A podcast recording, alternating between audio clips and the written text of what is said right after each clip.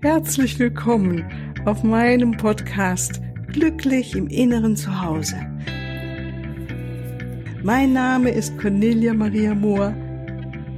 Ich biete dir heilsame Meditationen, wertvolle Strategien, Wissen und langjährige Erfahrungen. Ich lade dich ein, tanke auf und genieße Glück, Liebe und Frieden in dir, in deinem ganz persönlichen Inneren zu Hause. Ich freue mich auf dich.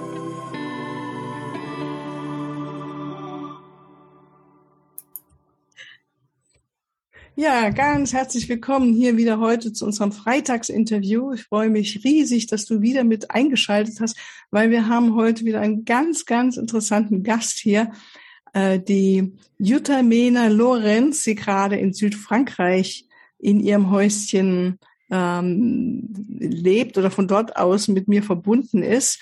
Und ja, ich freue mich riesig. In unserem Vorgespräch habe ich schon gemerkt, das sind ganz schöne Erfahrungen, die sie mit uns hier zu teilen hat. Also freue dich wieder auf ein spannendes Interview. Ja, und liebe Jutta Mena, ich heiße dich ganz herzlich willkommen hier in unserem Podcast und bitte dich, dass du dich so vorstellst, was du machst. Du, ja, dass du in Frankreich lebst, habe ich ja schon gesagt. Ich der begeisterte, war ich zumindest zeitlang, war jahrelang unten in Südfrankreich und wir schon festgestellt haben, dass wir, wir einen Ort gemeinsam kennen, den die meisten Leute ja nicht kennen, aber wir kennen ihn. Und ist einfach ein wunderschönes Fleckchen Erde da unten, eben für uns aus gesehen unten. ja, am besten du stellst dich selbst vor, was du so machst und treibst und ja, wie dein Alltag aussieht, was auch immer dir jetzt, was du mit uns teilen willst. Ja, vielen lieben Dank, liebe Cornelia Maria. Ich freue mich total, also hier zu sein und ähm, das Vorgespräch mit dir hat auch schon richtig Spaß gemacht und ja, ich ähm, bin, bin Jutta Mena, bin 62 Jahre alt, eine Wassermannfrau und wohne ähm, normalerweise mit meinem Mann und unseren beiden Hunden in Celle, mhm. also in Norddeutschland. Mhm, mhm, genau. Und ähm, im Frühjahr und im Herbst bin ich immer so circa sechs Wochen hier in, in Südfrankreich, mhm. einem kleinen südfranzösischen Dorf mitten in Weinbergen. Mhm. Unten ist ein äh, schöner Fluss mhm. wo man sich äh, abkühlen kann, jetzt auch im Moment bei der großen Hitze. Und ähm, das ist auch wirklich ein, magischer Ort. Viele oder vielleicht hat jemand meinen Artikel gelesen mit den Einhörnern, die habe ich nämlich hier auch getroffen, mhm. unten am Fluss. Mhm. Und ähm, genau. Und für mich ist das immer so, ähm, also Frankreich war immer schon das Land meines Herzens. Und ähm, ja, du sagtest auch, dass deine Mutter, glaube ich, französische Wurzeln hat, gell? Ja, genau. Meine, die Familie meiner Mutter ist ähm, nach Deutschland ausgewandert und wir nehmen an, dass sie mal aus der Normandie gekommen sind. Mhm. Es ist aber schon sehr lange her. Das war ähm, noch zu Zeiten von Ludwig dem 14. Als er wow, dann, das ist aber schon eine Ecke, ja. ja, genau. Als er das äh, Edikt Nantes aufgehoben hat und man keine Religionsfreiheit mehr haben durfte. Okay. Und meine Familie muss damals protestantisch gewesen sein und da sind die nach Deutschland ausgewandert. Ah, interessant. Ja, das ist total spannend. Und ähm, äh, ich habe Cornelia eben schon erzählt, dass ähm, es durchaus den Namen meiner Mutter dort in der Normandie immer noch gibt, also Melin. Und es wird dann ja Melin, ausgesprochen. Aber ja, wie gesagt, und ähm, als ich in Freiburg studiert habe, war ja das Elsass auch schon äh, direkt mhm. nebenan. Mhm. Und ich war auch als, als junge Studentin da viel im Elsass mit, mhm. mit Freunden und, äh, und es war immer damals schon so, dass mein Herz da aufgegangen ist, wenn ich ja, nach Frankreich gekommen bin. Das haben wir echt gemeinsam, weil ich bin ja im Saarland aufgewachsen und kenne das, dass man einfach mal eben rüber nach Frankreich fährt zum Einkaufen oder zum Essen gehen oder was auch immer oder zum Spazieren gehen. Also es ist wirklich wie so, waren da nicht zwei Länder, auch man wusste, aber bin auch als Teenie viel in Frankreich gewesen, also oder junge Frau dann, ne? Ja, schon ein schönes Land, finde ich, und hat wirklich auch wunderschöne Plätze. Ja, interessant. Also vielleicht fangen wir doch mal an, so ähm, Jutta Mena, was so eigentlich für dich das innere Zuhause bedeutet oder kannst du da was mit anfangen mit dem Begriff?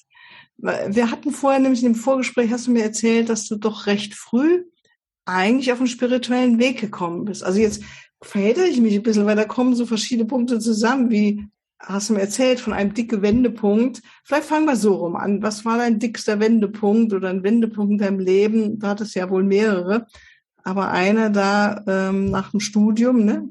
Mhm. Äh, wo das Leben dich in eine andere Richtung ge, sagen wir mal, geschleudert, will ich nicht sagen, aber doch genommen hat, als du dir das eigentlich vorstellst. Das magst du das mal erzählen? Ich fand das ja, so schön, gerne. wie du das also dann gemeistert hast. Hm. Ich habe ähm, erstmal Jura studiert und äh, das kommt mir heute auch wirklich fast wie ein frühes Leben vor, aber es ist tatsächlich so. Mhm. Ich habe ähm, 78 angefangen, Jura zu studieren in Freiburg mhm. und ähm, habe dann das Examen nicht bestanden. Mhm. Und ähm, man konnte das auch nur einmal wiederholen. Es war damals also durchaus sehr dramatisch, dass mhm. auch von den Wiederholern nochmal 50 Prozent äh, das nicht bestanden haben.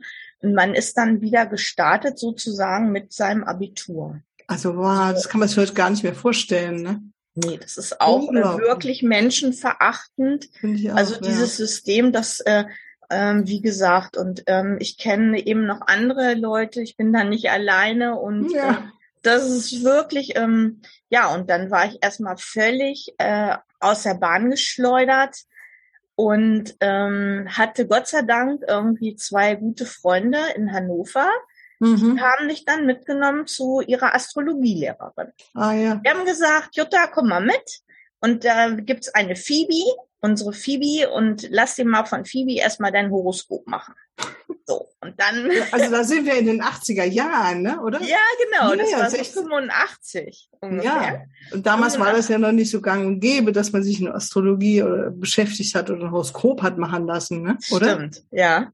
Aber die waren da so drin, die haben halt diese Kurse gemacht bei Phoebe und äh, mhm. äh, Phoebe war auch echt eine tolle Frau, mhm. auch eine Sanyasin und äh, ja, und ähm, die hat sich mein Horoskop angeguckt und hat gesagt, ähm, ja, also Jura ist ja überhaupt nicht dein Weg und äh, du musst irgendwas machen mit Menschen und so. Und äh, das war für mich dann so ziemlich neu.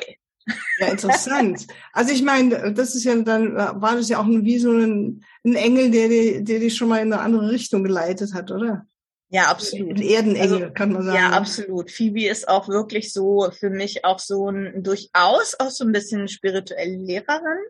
Mhm. Und ähm, ich habe von ihr halt auch ganz viel gelernt mit Astrologie, also mit den äh, mit den Elementen, mit den Sternzeichen. Und mhm. das hilft mir bis heute eigentlich immer sehr gut. Also zu verstehen einfach, dass jeder Mensch auch anders ist und andere Dinge braucht. Und ähm, das äh, finde ich, da bin ich wirklich immer noch sehr dankbar für. Genau. Also und dann hast du sozusagen eine neue Berufskarriere angefangen, so habe ich das vorhin verstanden. Ja, genau. Dann habe ich ganz kurz äh, Sozialpädagogik gemacht, das war aber irgendwie auch nur ein halbes Jahr und mhm. ähm, habe mich dann verliebt und bin nach Hannover zurückgegangen, also aus mhm. dem Süden, aus Süddeutschland dann wieder in den Norden und ähm, habe dann eine Ausbildung gemacht in Reinkarnationstherapie. Mhm. Und das war ja damals auch irgendwie so was ganz Neues. Also mhm. ähm, ne? und aber es ging eben auch viel um das innere Kind, innere Frau, innerer Mann und so und ähm, ja und dann habe ich mit 29 angefangen, ähm, also meine kleine Praxis angefangen, mal mit mhm. zwei Leuten Mhm. Und das ging dann über Schneeballsystem. Irgendwie hat sich das super schnell entwickelt. Super. Und ich konnte da ganz toll von leben dann. Ach toll. Ja, also das ging relativ in, in sehr kurzer Zeit auch. Also man könnte sagen, praktisch dieses Nicht-Bestehen des Jura nach der Prüfung des Jurastudiums war dann ein Segen für dich. Könnte man das so behaupten? Ja, bestimmt. Also in, im Nachhinein denke ich, dass also ich soll in diesem Leben auf, auf keinen Fall Jura machen. Ich glaube, dass ich schon ähm, früher, im früheren Leben mal ein hoher Richter war, aber in diesem Leben soll ich was anderes machen. Mhm. Mhm. Was hat dir denn in diesen schweren Zeiten so geholfen? Oder auch, du hast ja noch einige so Wendepunkte. Auch vorhin hast du so kurz was angeschnitten. Können wir vielleicht auch nochmal erzählen. Was hat dir wirklich geholfen, da so wieder rauszukommen? Ne? Weil das, erstmal stelle ich mir das schlimm vor. Du hast sechs Jahre studiert und Jurastudium war ja damals auch wirklich lernen, lernen, lernen. Es war ja kein einfaches Studium. Mhm. Und dann am Ende dann wieder da zu stehen, wie bei Null wieder anzufangen. Mhm. Im Außen, also im Inneren natürlich nicht, ja. Du hast ja viel Erfahrung gemacht. Aber wie hast du das dann gemanagt da? Was ist so innerlich? Gab es da irgendwas, was dich da getragen hat? Also, ähm, also ich glaube, ich, ich glaube einmal, dass jede Krise so ein Geschenk auch beinhaltet. Mhm. Also wenn man eine Krise meistert, dann glaube ich, kriegt man hinterher ein Geschenk. Ja, das stimmt. also das ist so das eine. Und dann ähm, habe ich, das habe ich dir vorhin auch ein bisschen erzählt, ähm, meine Eltern waren beide sehr gläubige Menschen. Mhm. Und ähm, ich glaube, dass ich dieses Grundvertrauen, ähm, dass ich das mitbekommen habe von zu ah, Hause. Ja. Okay. Also so ein Vertrauen irgendwie, es wird schon, geht schon weiter und ähm, ja, und der liebe Gott wird sich kümmern und irgendwie geht's weiter. Mhm. Also es lebt dann heute auch in dir dieses Grundvertrauen, wo du dir selbst sagen kannst, ach, es geht schon weiter oder es gibt ja. immer wieder Lösungen oder so, ne? Mhm. Ja, absolut. Und heute kann ich das halt noch mehr abgeben an die Engel, dass ich dann sage, irgendwie hier, liebe Mutter Maria oder lieber Erzengel Michael oder wer auch immer, kümmert mhm. euch doch da bitte mal drum und ähm, kann dann vorm Einschlafen zum Beispiel da nochmal dran denken und das dann auch so abgeben in die Nacht. Und ähm, das mache ich jetzt heute bewusster. Aber ich glaube, dass dieses, dieses tiefe Vertrauen, dass ich das wirklich so mitbekommen habe. Ja, schön. Ich meine, du bist ja auch Einhornlehrerin der deiner of Wild Light. Äh, wie bist du denn da drauf gekommen? Ja, die, ähm, die Einhörner, die haben es mir angetan. War da irgendwie auch mal ein Erlebnis oder hast du die ja, gesehen? Ja, ich hatte hier, als ich hier unten am Fluss war und äh, meditiert habe, hier unten bei mir in Frankreich am Fluss, da äh, sind ja mal, äh, ist ja erstmal Aurora erschienen, also ein weißes, großes weißes Einhorn. Und dann später noch ähm, ein kleines Baby-Einhorn dabei. Ach süß. genau. Also war wirklich wie so eine Erscheinung oder wie würdest du sagen, eine Meditation, ein Bild, wie würdest du es beschreiben? Ja, das war schon sehr ähm, äh, konkret. Also ich fand, das war schon so wirklich eine Erscheinung. Okay, interessant. Ja.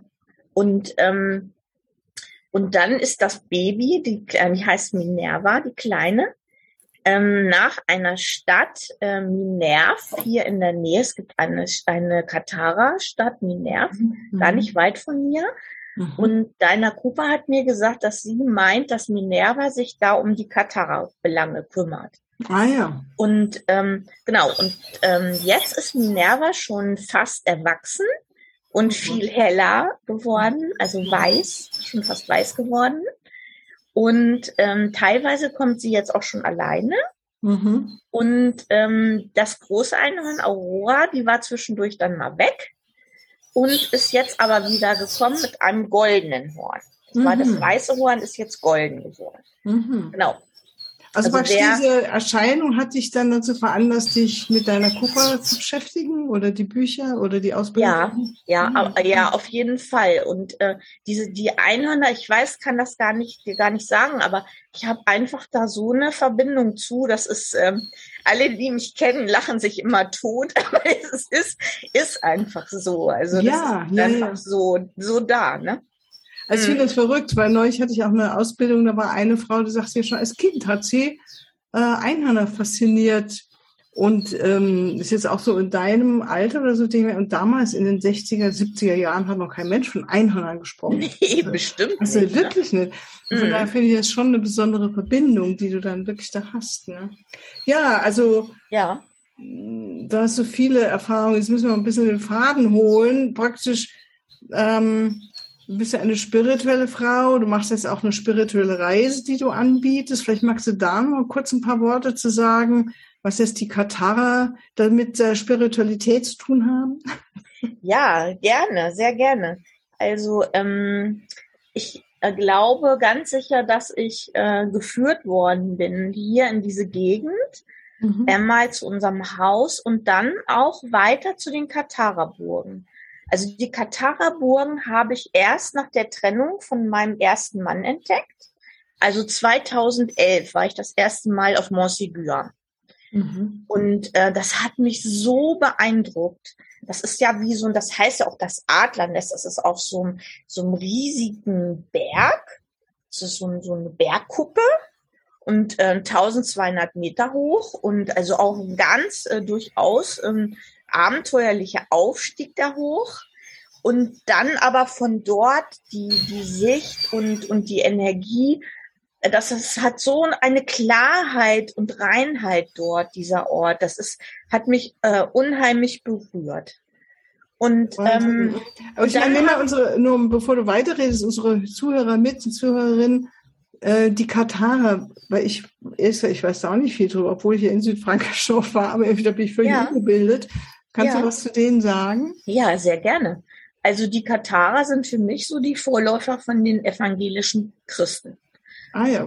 Also die haben sich ähm, vom Papst abgewandt, als es in der Zeit damals, also so um, im äh, 12. Jahrhundert, ähm, als es dann immer um Ablasse ging und, äh, und immer, dass alles immer pompöser wurde, die Kirche immer mehr Geld ausgegeben hat. Okay. Und da haben die gesagt, so das kann es nicht sein. Also der Glauben muss einfach sein.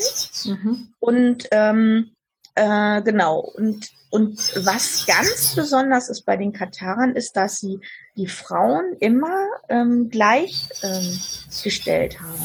Wow, die Frauen wurden damals im äh, 11., 12. Jahrhundert schon absolut, oder nee, 12. bis 13. Jahrhundert, sagen wir mal, wurden absolut äh, gleichgestellt und sehr geschätzt.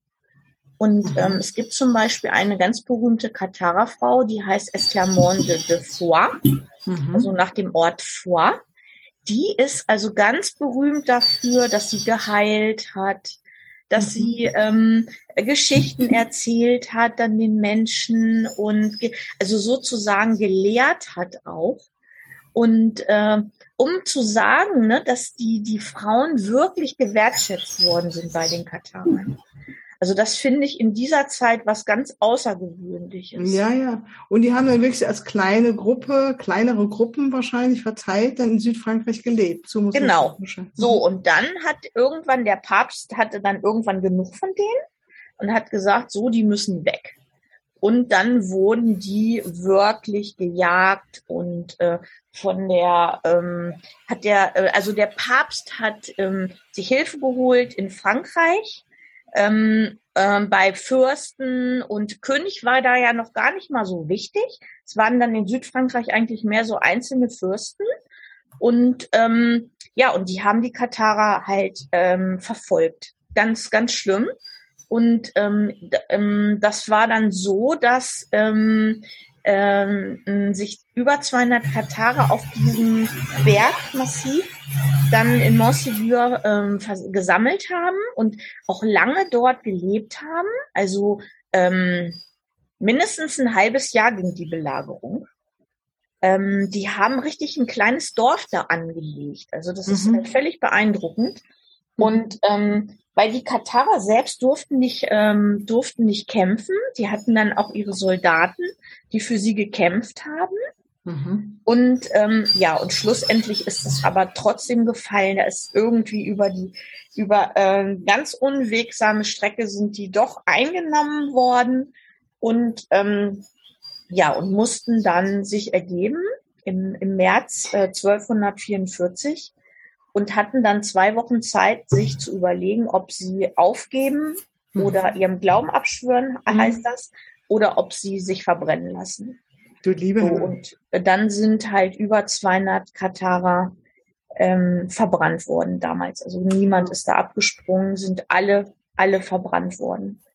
Und, ich meine, ähm, was äh, veranlasst dich dazu, heute eine spirituelle Reise zu organisieren für uns Menschen, in diesem Jahrhundert äh, mit diesen Geschichten oder was, was denkst du, ist so der spirituelle Verbindung zu uns heute? Also ich glaube, das äh, ähm, habe ich auch reingeschrieben auf meiner Seite. Ich glaube, dass dieses Verzeihen und ähm, dass dieses diese Vergebung, das ist mir mhm. total wichtig. Ich möchte auch mit meiner kleinen Gruppe dann am Fuße von Montségur eine Vergebungszeremonie machen. Okay. Für die Katarer, die verbrannt worden sind und auch für die Menschen, die sie verbrannt haben, weil ich glaube, das gehört immer zusammen. Ja, absolut. Absolut. Ja. Und ähm, das ist mir so ein Herzensanliegen.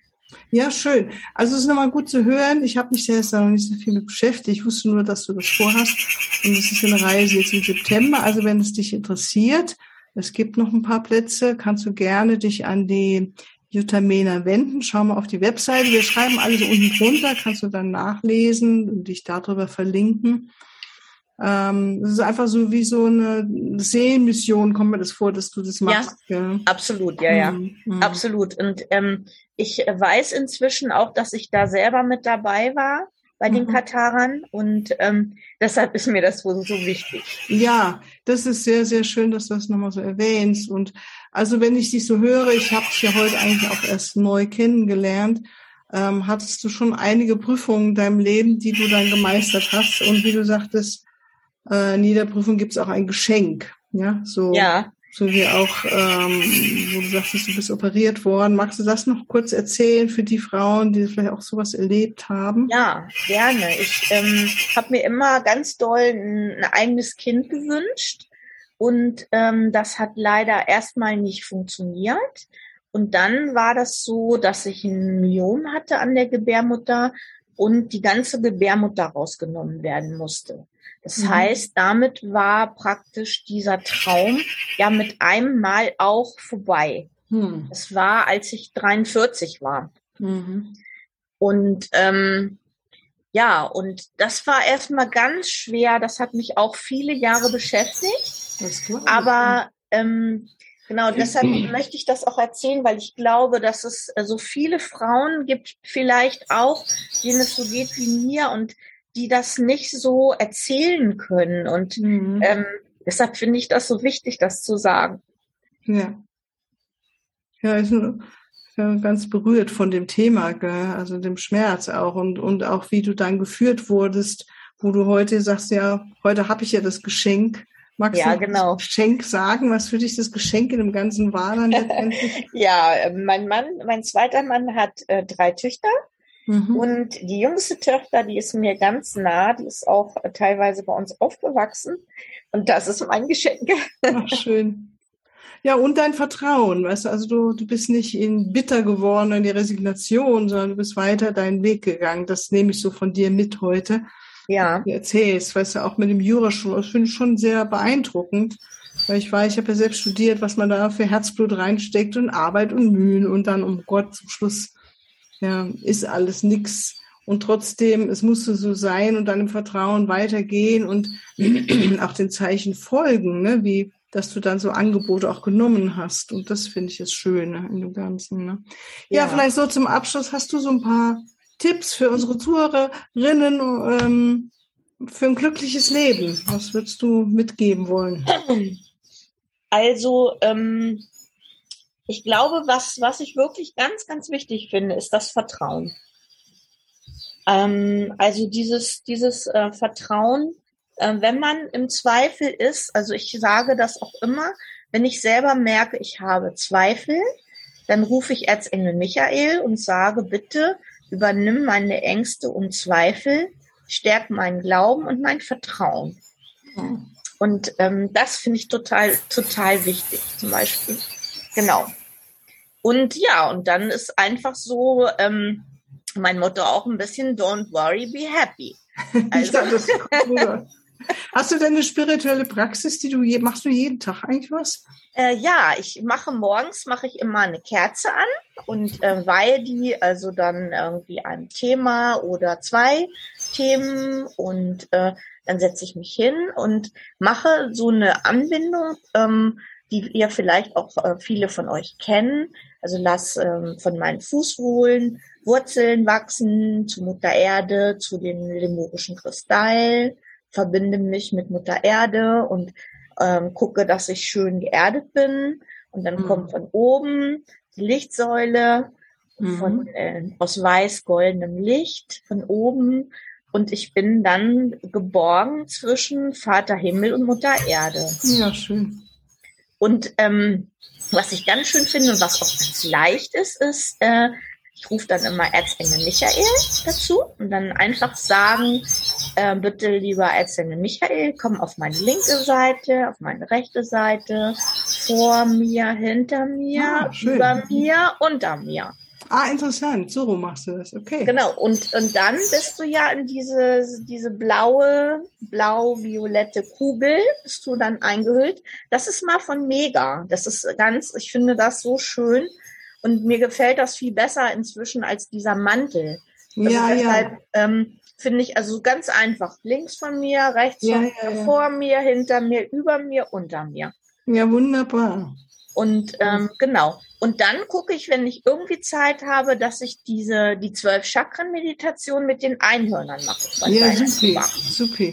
Ja, weil, schön. Die, die genau. Hm, die ne, weil das ist so, hm. äh, das bringt so viel Licht rein und und ähm, das ähm, und das und da gibt es ja auf YouTube von deiner so zwei drei verschiedene, die richtig richtig schön finde. Da müsst ihr mal nachgucken. Und ähm, also das finde ich ist so leicht und und auch schnell. Ähm, das das kann ich äh, kann ich wirklich nur empfehlen. Wunder, ja, also die zwölf Chakrenarbeit finde ich total wichtig. Ich habe die auch integriert in meine Ausbildung, in die göttliche Liebe Quantenheilung, die ich jetzt im Oktober auch wieder anbiete.